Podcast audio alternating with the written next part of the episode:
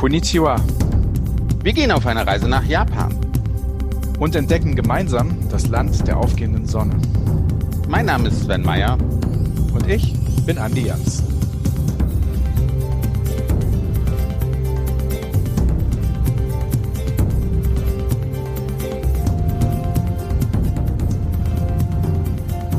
Wir befinden uns fast am Ende unserer kurzen, langen Japanreise. Aber wir haben noch ein bisschen Zeit. Wir haben Tokio erkundet, sind durch die Präfektur Shizuoka gezogen und hatten das Glück, dort den Mount Fuji bestaunen zu können. Wir haben Sushi und Kobe Beef gegessen, waren Inselhopping in der Region Setuchi und haben so unterschiedliche Städte wie Hiroshima und Okayama besucht. Wir waren in Toyooka City und haben dort die berühmten Kinosaki Onsen besucht und haben vor allem auch immer wieder über japanisches Essen geredet und es auch probiert. Sven, wir haben noch ein bisschen Zeit.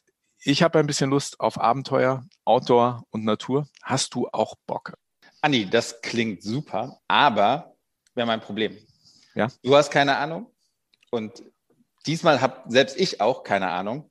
Also müssen wir uns jemanden suchen, der sich da auskennt. Und zum Glück kennen wir jemanden, der uns da ein wenig orientieren kann. Denn er ist Produktmanager bei Diamir Erlebnisreisen, plant Reisen nach Asien, ja, seitdem wir uns kennen und ist ein echter Japan-Fan.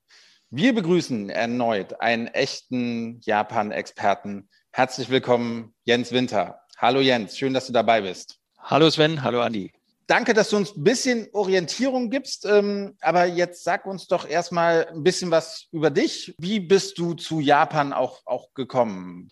Ja, also das Interesse an Japan leitet sich eigentlich ab von meinem Interesse an Asien, sagen wir fast meiner Verliebtheit in Asien. Ne? Ich, über die ganzen Jahre meines Studiums bin ich gereist in Asien, vorwiegend Südostasien. Japan war zu dieser Zeit als Student natürlich ein Ziel, was sich kaum jemand leisten konnte. Ne? Und im Freundeskreis war das bekannt, ne? der ist meist nie da, außer es muss irgendwas gemacht werden in der Uni. Und irgendwann, ja, arbeiten Freunde von mir bei Diamir und dann gab es einen Anruf, äh, ja, wir brauchen Reiseleitung in Japan. Ich sage, du, da war ich noch nie, aber kein Problem, gesagt, dann bekommst du eine Einführung. Es gibt eine äh, erste Reise, wo du mitgehen kannst. Du kennst dich doch in Asien gut aus, kannst mit Religion und Kultur dich gut da betun. Und so kam es dazu, dass ich 2009, ja, 2009, 10 so die erste Japan-Reise gemacht habe, außerhalb meiner Freiwilligkeit als Backpacker vorher nun in so einem Berufskontext. Kam mir ganz gelegen, weil ich habe eigentlich auch noch einen Auftrag gesucht, das Reisen mit einem Auftrag zu verbinden. Das hat gut gepasst, ja. So bist du um zwei Ecken Japan-Experte geworden. Aber was, was fasziniert dich denn wirklich an Japan? Du bist ja schon lange unterwegs jetzt. Was, was, was greift dich an dieser Destination so? Ja, also dieser puristische Perfektionismus, würde ich fast sagen, der sich durch alles zieht, durch Kultur, äh, des Landes, also angefangen von den Speisen über die Gartenkunst, Kalligrafie, ne, diese Blumensteckkunst, da gibt es eine Professur, die man da machen kann. Die Grünteekultur, das Handwerk, die Verarbeitung von Holz, all das, das ist alles durchdrungen durch so eine Liebe zum Detail. Das finde ich sehr faszinierend an der japanischen Kultur. Ja. Andi und ich wollen ja jetzt so ein bisschen Natur erleben, ein bisschen, bisschen Outdoor was, was, was sehen. Du warst bestimmt schon zig Male in, in, in Japan. Was machst du denn am liebsten in, in Japan? Ja, in der Tat ist es sehr angenehm, in Japan zu reisen. Also es ist äh, das Gegenteil von beschwerlich, ne? auch wenn man jetzt mit den Schnellzügen, also öffentlichen Verkehrsmitteln unterwegs ist, was absolut empfehlenswert ist. Anders als mit dem Auto. Andere asiatische Länder sind ausschließlich mit, äh, mit Autos oder Privatvehikeln da zu bereisen. In Japan ist das eben sehr, sehr komfortabel. Was mache ich gerne? Oder ja, also meine Lieblingsplätze in Japan, erste Erinnerungen Wandern, Natur. Das wissen viele nicht. Ne? 80 Prozent äh, der japanischen Inseln sind mit Bergland bedeckt. Äh, und deswegen haben viele im Westen dieses Image von ach, Überbevölkerung und überhaupt, da leben ja 127 Millionen Menschen. Die sind natürlich alle in den Ebenen, in den Städten meist anzutreffen und in den bergigen Regionen eher nicht. Also mein Lieblingsplatz ganz auf äh, spontan ist wirklich immer noch die Insel Yakushima, ganz im Süden von Kyushu, äh, der südlichen Hauptinsel. Äh, die japanischen Alpen auch äh, zum Wandern, aber auch die Vulkanmassive und das Essen. Du erwähnst alle richtigen Begriffe, Stichwort Wandern, denn wir wollen ja wandern. Das ist genau das, worauf wir Lust haben. Wir haben auch viel zu viel gegessen und wir haben, wie gesagt, auch noch ein bisschen Zeit. Du hast das Wandern erwähnt, ähm, du hast die japanischen Alpen erwähnt. Stichwort Kiso-Tal. Das ist ein sehr berühmtes Tal. Da kann man wandern gehen, wandern gehen in den japanischen Alpen. Orientier uns mal, wo ist denn das genau und wie kommen wir dorthin? Ne? Also grundsätzlich die japanischen Alpen finden sich im Zentrum der Hauptinsel Honshu. Wenn man jetzt Tokio als Ausgangspunkt nimmt, ist das in Richtung Westen, Südwesten. Ne? Also zwischen der Ost- und Westküste auf der Hauptinsel befinden sich die japanischen Alpen und die haben eben Gipfel bis 3100, knapp 3200 Meter, also wirklich auch alpin. Äh, Kiso ist im Bereich der Zentralalpen und hat das Glück, dass dort zum einen das äh, verkehrstechnisch sehr gut angebunden ist, nämlich man ist von zweieinhalb bis drei Stunden mit dem Shinkansen, also mit dem Schnellzug von Tokio und Kyoto in Kiso und kann dort dann auch gleichzeitig neben Natur, Bergen und so auch noch Geschichtliches erleben, denn dort führt ein alter Handelsweg hindurch, der Nakasendo. Das ist die alte Handelsverbindung durch die Berge zwischen Kyoto und dem damaligen Tokio, also Edo in dieser Zeit der japanischen Geschichte, als in Tokio der Shogun herrschte und in Kyoto nur der Kaiser saß. Ja. Und da wurde viel gehandelt und da hat, hat die Geschichte auch viel Historisches hinterlassen. Die alten Dörfer und Zollstationen in Kiso sind sehr, sehr. Ich wollte gerade fragen, was, was kann man da noch sehen auf dieser alten Handelsroute?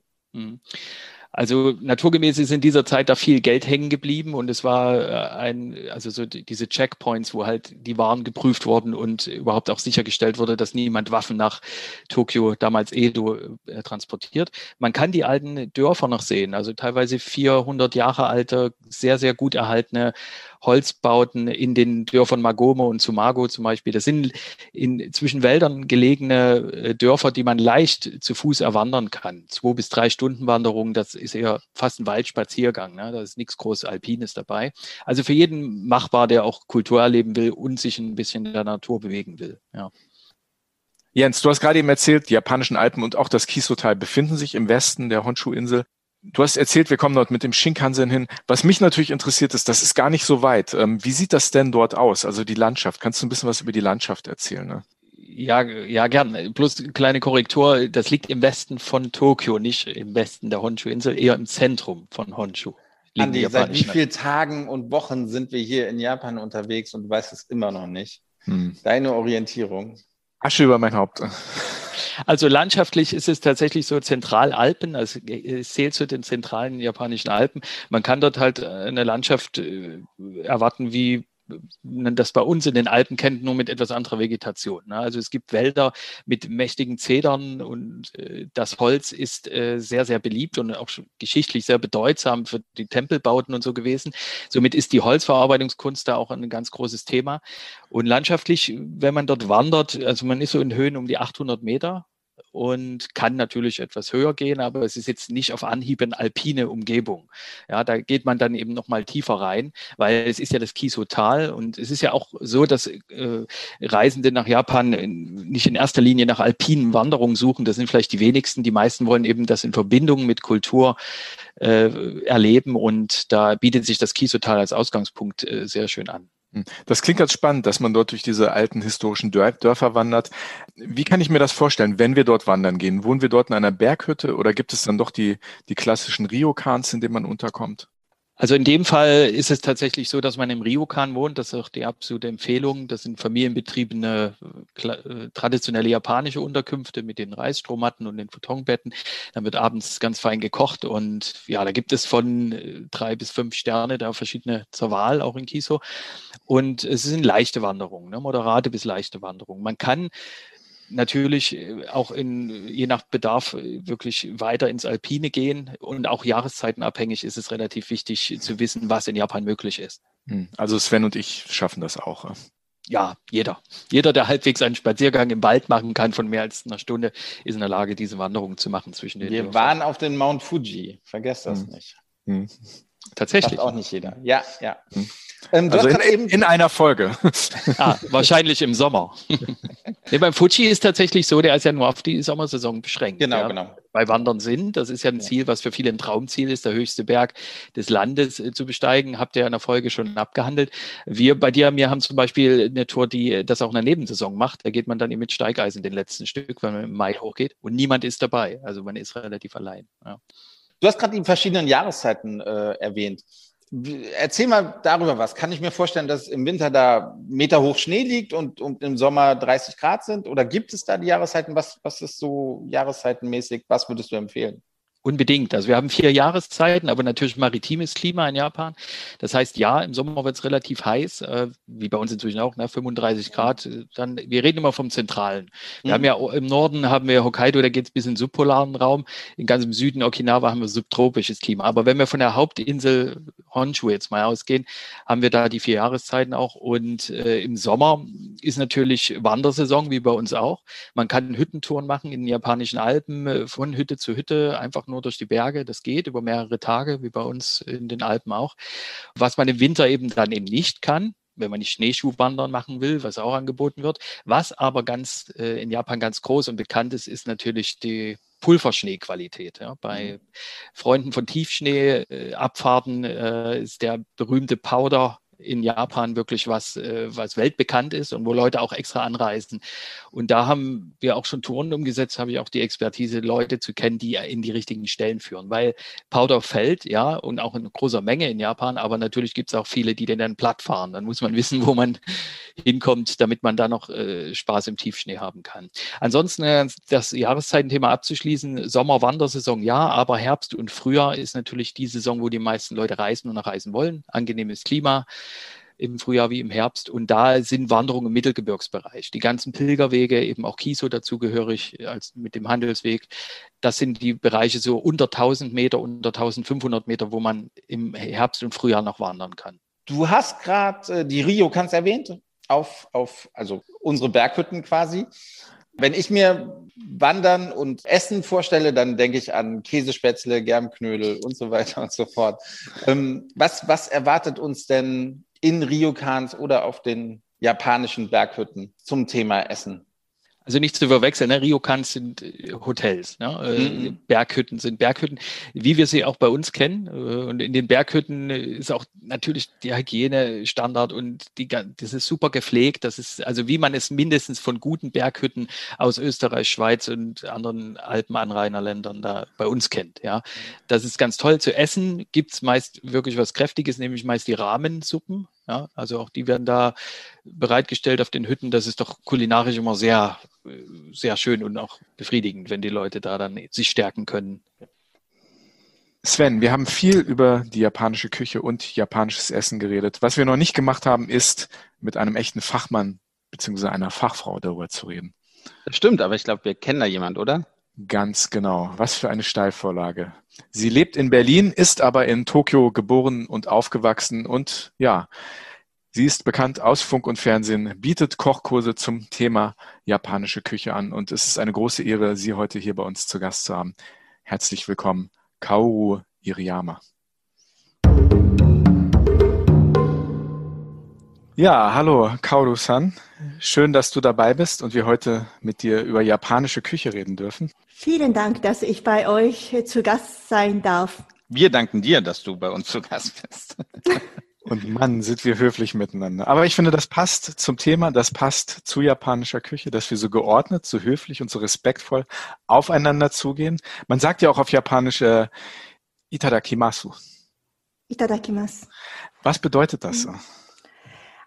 Itadakimasu, da wünscht man sich nicht Mahlzeit, sondern das, das, war für mich ein Kulturschock in Deutschland mhm. übrigens, sondern ich nehme das Essen mit großen Dankbarkeit an. Mhm. Und dabei bedankt man sich nicht bei den Köchen oder bei der Mutter, sondern bei dem Universum, dass, mhm. ähm, dass das Essen zu uns überhaupt so gebracht haben. Hm.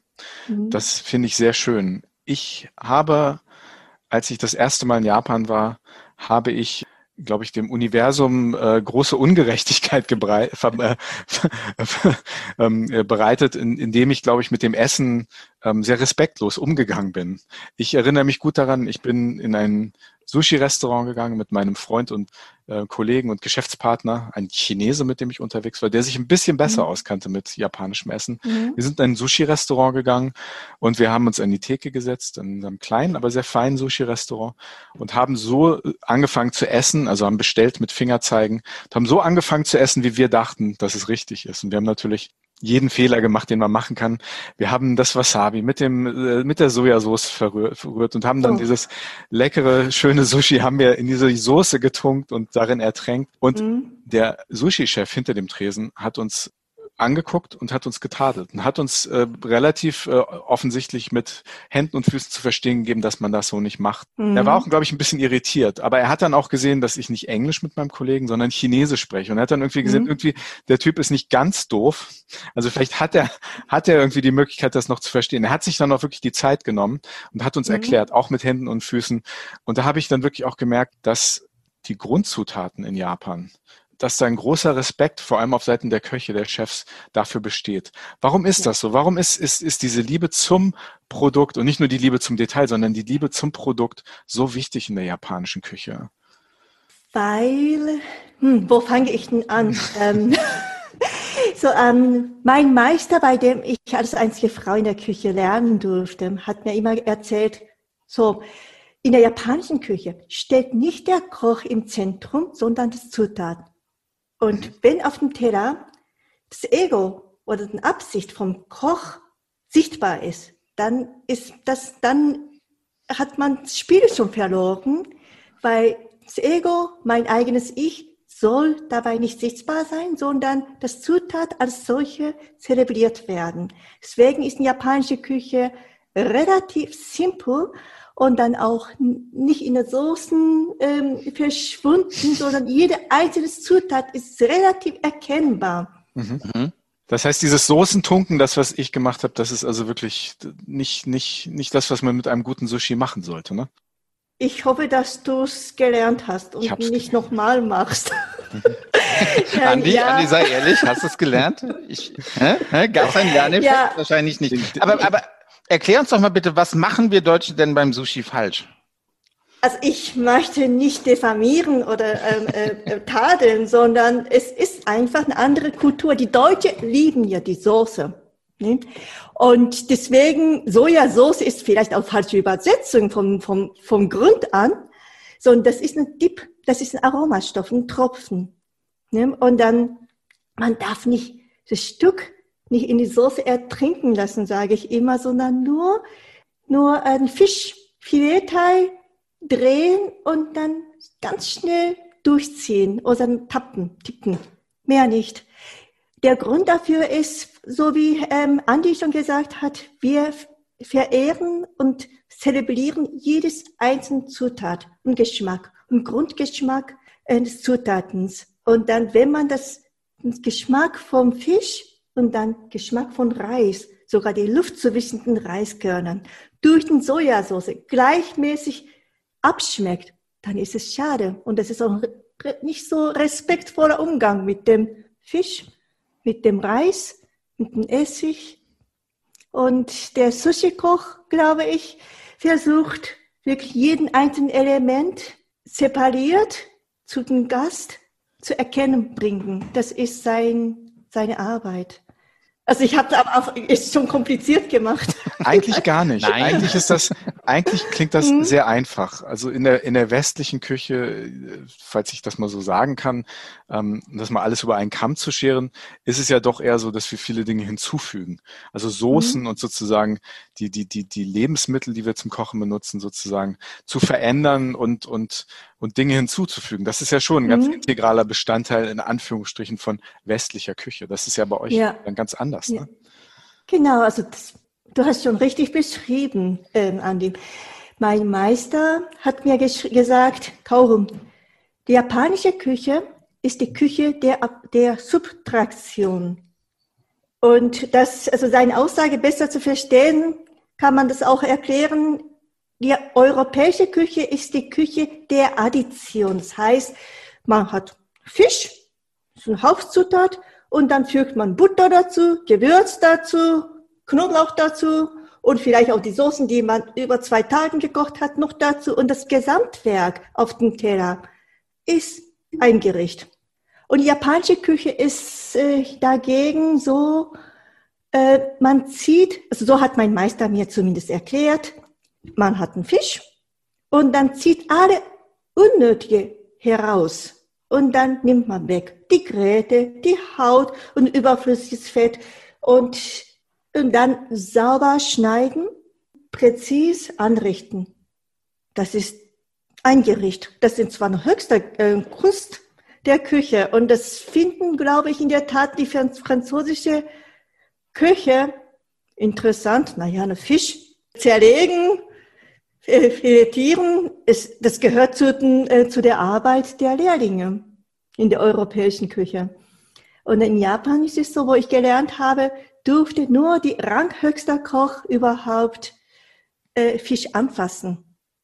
Was passiert denn, wenn ein, ein Lehrling sich an den Fisch macht? Also das, das, das darf der gar nicht. Der darf überhaupt nicht sozusagen diese Arbeit machen, den Fisch zu zerlegen und zu filetieren, oder? Also als, als ich dort gelernt habe, war so, die, die jüngste Köche kommen sowieso morgen früh schon in die Küche und bereiten es vor für die höhere Köche. Und so gegen elf kommen, sagen ganz gemütlich, eine höhere Küche in die Küche hier rein und wir machen erst ein Meeting, was, äh, welche Gäste wir heute erwart, zu erwarten haben. Und dann haben wir erstmal so ein gemeinsames Mittagessen.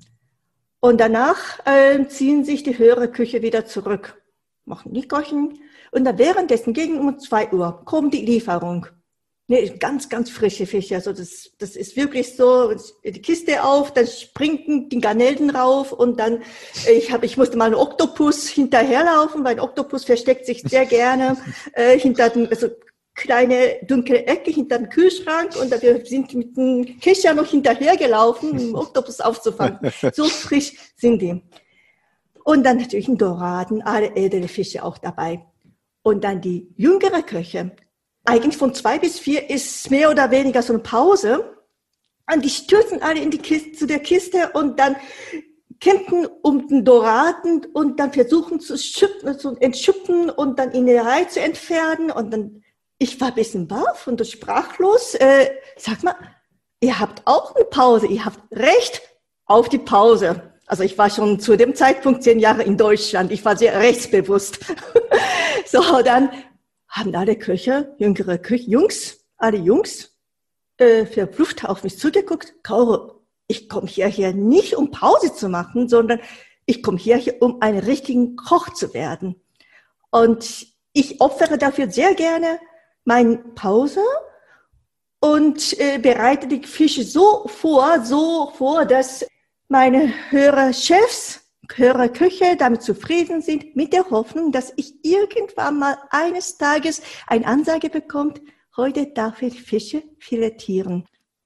Auf den Tag warte ich noch schon seit drei Jahren oder fünf Jahren und mache ich weiter. Ist ein ganz andere Arbeitsmoral, ganz Arbeit, anderen Arbeitsmoral, glaube ich. Ich wollte mal fragen, wie lange wartet denn tatsächlich ein, ein Lehrling, bis er dann zum ersten Mal, wahrscheinlich unter der Anleitung des, des Meisters, ein, ein, mhm. ein Fisch filetieren kann? Also man, da geistern ja wirklich verschiedene Zahlen, fünf Jahre, zehn Jahre für, für einen Sushi-Meister oder sowas. Sind da keine Seltenheit, oder? Ist wirklich keine Seltenheit. Also man, vielleicht habt ihr gehört, naja, um Sushi-Meister zu werden, braucht man zehn Jahre Sushi, äh, Reis zubereiten, üben und dann die nächsten zehn Jahre Fisch filetieren üben und dann von da ab darf man erstmal Sushi formen. Mhm. Kann man übertreiben? Ist es vielleicht, es spricht vielleicht doch, äh, wie sagt man? Äh, das ist auch die Wahrheit mhm. äh, irgendwo. Vielleicht das liegt auch daran, dass es in Japan nicht so geordneten Azubi-System gibt. Mhm. Okay. Äh, die Küche die gehen zu einem Meisterkoch und äh, fangen an, dort zu lernen. Es gibt natürlich eine Berufsschule, Akademie. Aber es ist nicht so systematisiert, wie in Deutschland der Fall ist. Deswegen, das heißt so, ähm, in ganz, ganz bekannten, alten, traditionsreichen und schweren Häusern ist öfter der Fall, dass die jüngere Küche als erstes gar nicht in die Küche kommen dürfen, sondern die putzen noch, äh, die reinigen, also putzen im Vorgarten. Mhm, mh. Aber auch der Vorgarten ist ein Teil des Universums. Und du hast eben ja. schon das Universum erwähnt. Ich habe das so verstanden, dass die Küche und das Zubereiten der Lebensmittel, die ja auch Teil des Universums sind, sozusagen. Ja, wir, dürfen, wir dürfen Japan interessiert nicht so abschrecken. Ne? Fällt mir gerade ein. Das tun wir nicht. Nein, nein. Aber das ist doch eigentlich eine sehr schöne Sache, wenn man sich überlegt, dass, dass, dass die Küche in dem Sinne auch äh, das verarbeitet, was das Universum und damit auch die Natur dem Menschen schenkt und dass man damit auch respektvoll umgeht, oder? Ja, total. Hm. Mhm. Also das heißt, äh, wir, wir schließen damit eigentlich nur einen Kreis, ne, in dem der Mensch ja, ja auch ein Teil ist. Ja. Ähm, eigentlich ein schönes Abschlusswort für diesen Teil. Das war sehr, sehr interessant. Subtraktion und Addition, eigentlich ein sehr schöner sinnbildlicher Aspekt, den wir auf das äh, ja. japanische Essen anwenden mhm. können. Vielen, vielen Dank, Kaoru Iriyama. Vielen lieben Dank. Gern. Dankeschön. Sven, ich glaube, ich habe jetzt eine bessere Idee über die japanische Küche und was sie ausmacht. Und ich habe auch eigentlich ähm, ziemlich Hunger bekommen. Ich auch, auf jeden Fall. Ich habe echt wieder Hunger bekommen. Jens, sorry, ähm, wir machen mit dir trotzdem weiter. Wir gehen noch nicht essen. Ich habe äh, großes Interesse daran, von dir zu erfahren, was man denn neben dem Kisotal noch an Outdoor-Aktivitäten in Japan äh, machen kann. Ja, also ist, zum Wandern gibt es unglaublich viele Gebiete. Also wir haben 34 offizielle Nationalparks, dazu kommen noch verschiedene Naturschutzgebiete. Zum einen die Vulkanmassive, wenn man jetzt mal, ich hatte es am Anfang erwähnt, im Süden, die ganze, ganze japanische Archipel ist vulkanisch geprägt, das ist klar. Ne? Aber es gibt halt eben auch äh, Gebiete wie zum Beispiel auf der Insel Kyushu im Süden, der Aso-Nationalpark, einer der größten Vulkankalderen der Welt. Das ist sehr eindrucksvoll. Da kann man wandern, auch nichts Extremes, ja, also wirklich so Mittelgebirgswanderung mit Vulkanaussichten und auch einem aktiven Krater dabei. Es gibt die Insel Yakushima ganz im Süden, mein Lieblingsplatz. Also da ist noch nie eine Eiszeit drüber gegangen, sage ich immer. Äh, leider regnet es da sehr viel, aber der Wald ist unglaublich schön. UNESCO Weltnaturerbe, auch ein Tipp wirklich zum Wandern. Das lohnt sich darunter. Yakushima. Yakushima, ja. Das sind so persönliche Favoriten. Und natürlich im Sommer äh, Hokkaido, im Norden. Ne? Da gibt es viele Wanderungen und Nationalparkmöglichkeiten, auch viel Tierbeobachtung. Japanische Alpen, äh, es gibt äh, Pilgerwege, Wakayama wäre vielleicht noch zu erwähnen, auch Mittelgebirgslandschaft südlich von Kyoto, ne, diese Halbinsel, die man da sieht, wenn man mal auf die Karte schaut. In Wakayama gibt es sehr, sehr schöne ehemalige alte Pilgerwege, historische Pilgerwege, die jetzt bewandert werden. Die haben jetzt auch erst kürzlich so einen Nachhaltigkeitspreis gewonnen für eine touristische Destination, habe ich gesehen. Äh, das ist eine sehr schöne Destination, die halt die alte Kultur mit eben jetzt neuen touristischen Interesse verknüpfen. Und das ist in Japan sowieso eine Sache, die Schule gemacht hat. Ne? Also in den, im Hinterland, die versuchen, Traditionen zu bewahren und das mit Aktivitäten zu verknüpfen, die die lokalen noch in den Dörfern lebenden Japaner dann dort auch mit äh, bereitstellen und den Touristen da entsprechendes anbieten. Ansonsten ist an Outdoor-Aktivitäten natürlich alles möglich, was wir von Europa oder sonst wo in der Welt auch kennen. Ne? Also das geht äh, von äh, Skifahren, was ich schon erwähnt hatte, über äh, Fahrradfahren, Paragliding, Snowshoe, Wandern. Es ist eigentlich wirklich alles und die Japaner sind sehr aktiv, die sind selbst sehr outdoor aktiv und damit ist auch entsprechend die Infrastruktur da, äh, als Tourist das dort zu machen. Ne? Und, und ich habe gehört, Japaner sind immer perfekt vorbereitet, oder? Also ich würde sagen, overequipped, ja. Sie belächeln das selbst manchmal ein bisschen, ne? Bei so einer Mittelgebirgswanderung mit Helm und Seil äh, geht äh, nicht alle, aber es gibt ja lustige Szenen, die sind immer top ausgestattet, mit Gamaschen, mit äh, kompletter Regenmontur. Äh, das ist immer ganz bemerkenswert. Da denkt man schon als Deutsche, man ist so technisch ein bisschen überdreht, wenn man da mit seinen Gore-Tex-Jacken und so aufrückt. Nein, nein, die Japaner haben immer noch was äh, Besseres. Also Tools und, und so Gimmicks, ne? so Gadgets, das ist so deren Bereich, auch im Outdoor-Bereich. Bereich. Andi, passen wir uns an, oder? Müssen wir, bevor wir wandern, müssen wir jetzt nochmal in, in so einen Store gehen und uns auch Seile und sowas holen? Ich bin ja für sowas eigentlich immer notorisch untervorbereitet. Ne? Ich bin so der Typ, der dann irgendwie auf dem Wanderweg auf einmal mit Sandalen steht und genau, sich dann wundert. Mit ja, ja, so ungefähr. Also ich glaube, da werde ich mich ein bisschen anpassen müssen. Ähm, ich weiß aber nicht, ob ich ein Steigeisen mitnehme und einen Helm. Wir schauen mal. Sehr interessant. Du bist aber nicht nur ähm, in Sachen Diamir und ähm, Reiseplanung sehr aktiv, sondern du setzt dich ja auch ähm, sehr aktiv für das Kieshotal ein, um den Bekanntheitsgrad dieser Destination in, im deutschsprachigen Raum zu erhöhen. Ja, in der Tat, das ist halt mein, äh, mache ich freiberuflich, äh, die Repräsentanz für das Kiesotal in Deutschland, Österreich und der Schweiz, also für die deutschsprachigen Märkte. Ja, Ziel der Sache, das ging seit 2018 und da sind wir auch gut vorangekommen, ist im Prinzip diese Region auch bekannter zu machen für Erlebnisreiseveranstalter. Ne? Mhm. Äh, dass äh, eben kleine Gruppen individuell Reisende, da geht es nicht um Bustourismus. Das ist einfach nicht möglich, kommt man nicht rein, bekommt man auch nicht untergebracht. Das mhm. wirkt so etwas diesem Overtourism-Hotspots entgegen, die man in Japan alle, den alle kennen, ne? wo man dann irgendwie ein Stück mal sagt, was ist denn, wenn ich das alte Japan erleben will, wenn ich mal in alte Dörfer gehen will, muss ich da mit 40 anderen Reisebussen äh, zu einer Destination fahren, die schon komplett überladen ist, nur als Fotomotiv noch dient? Oder kann ich da eben auch mit, wenn ich mit einer drei, vier Stunden Wanderung mal durch durch die Landschaft ziehen und das selber erleben. Ne? Und da, das war eine Sache, die sehr gut ankam, auch bei allen. Wo können denn unsere Hörerinnen und Hörer mehr über Kiso, über Wandern, über Outdoor-Aktivitäten und Japan im Allgemeinen erfahren? Also natürlich an erster Stelle immer bei JNTO, der Fremdenverkehrszentrale, aber die verlinken auch viel auf andere Plattformen und Informationsquellen. Äh, eine andere Webseite wäre die japan.de wo Informationen zu Japan als Reiseland für Reiseinteressierte bereitstehen. Da bei dieser Seite ist die mir auch Reisepartner. Das heißt, bei manchen Themen gibt es dann entsprechende Verlinkungen zu Produkten, die da interessant sein könnten. Ja. Und wie lange empfiehlst du uns, mal auf die Wanderschaft zu gehen, Andi und mir? Du meinst die Länge der Reisezeit, die mhm. optimal wäre, ja. Also generell durch den langen äh, Hinflug, durch das Jetlag, zu, was zu erwarten ist, generell nie kürzer als 14 Tage für Japan planen. Ja, das ist dann, wird sonst anstrengend. Gerade bei Wanderung ist ja auch etwas Muße und etwas, ne, die Zeit läuft etwas langsamer. Ja, 14 Tage, 16 Tage. Wir haben auch eine Drei-Wochen-Reise. Man muss halt den Urlaub dazu haben und das entsprechende Geld. Aber unter 14 Tagen ist eigentlich zu kurz. Ja. Und, und wenn wir durchs Kiso-Tal wandern wollen, wie, wie viele Tage würdest du uns da empfehlen? Gut, das jetzt als äh, Teil eines individuellen Trips äh, reichen dort zwei bis drei Übernachtungen in Kiso aus. Ja, um von dort aus eben Wanderungen zu machen und den kulturellen Teil trotzdem auch mitzuerleben. Sven, ich habe Lust. Wie sieht es bei dir aus? Ja, ich habe Steigbügel und Helm schon parat. Ich war jetzt gerade einkaufen. Mhm. Meine Sandalen stehen auch bereit. Von mir aus kann es losgehen. Jens, kommst du mit? Machst du einen auf Reiseführer für uns? Ja, würde ich schon tun. Ne? Zumal ja. kann ich euch in Aussicht stellen, dass eure geschwundenen Füße abends dann in den heißen Thermalquellen, in den Onsten vom Ryokan, ne, da, da ist dann alles vergessen, wo ich euch hm. geschunden mhm. habe über den Tag. Ja, das können wir zusammen machen. Ich glaube auch, Jens läuft einfach fünf Kilometer vor uns und wir hecheln da hinterher. Na, schauen wir mal, schauen wir mal. Wir bedanken uns recht herzlich bei Jens Winter von Diamir Erlebnisreisen. Vielen Dank, lieber Jens. Ne? Vielen Dank. Ich danke auch. Wir sind jetzt seit fünf Folgen in, in Japan unterwegs. Ich habe jetzt noch eine Mail bekommen, dass ich einen Geschäftstermin in Tokio wahrnehmen soll. Kannst du mir dazu irgendwas sagen, wie man sich da verhält, benimmt?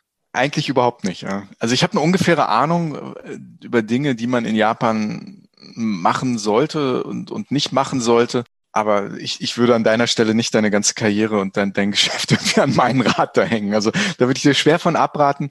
Ich sage, wir sollten vielleicht mit jemandem sprechen, der davon ein bisschen mehr versteht und der das in die Wiege gelegt bekommen hat. Ja, lass uns das machen in der nächsten Folge. Ja, auf jeden Fall. Das, das kann mir, glaube ich, nur gut tun, da ich sonst wahrscheinlich in jedes Fettnäpfchen tappe, tappe, was es dort gibt. Ja, liebe Hörerinnen und Hörer, wenn ihr Lust habt, etwas über das japanische Geschäftsleben und Geschäftsreisen zu erfahren und gleichzeitig noch ein paar mehr Infos über die japanische Küche und auch Geschäftsdinner mitzunehmen, ja, dann würden wir uns freuen, wenn ihr in der nächsten und der letzten Folge unserer Japanreise wieder mit dabei seid. Wir würden uns sehr freuen und wir sagen Sayonara.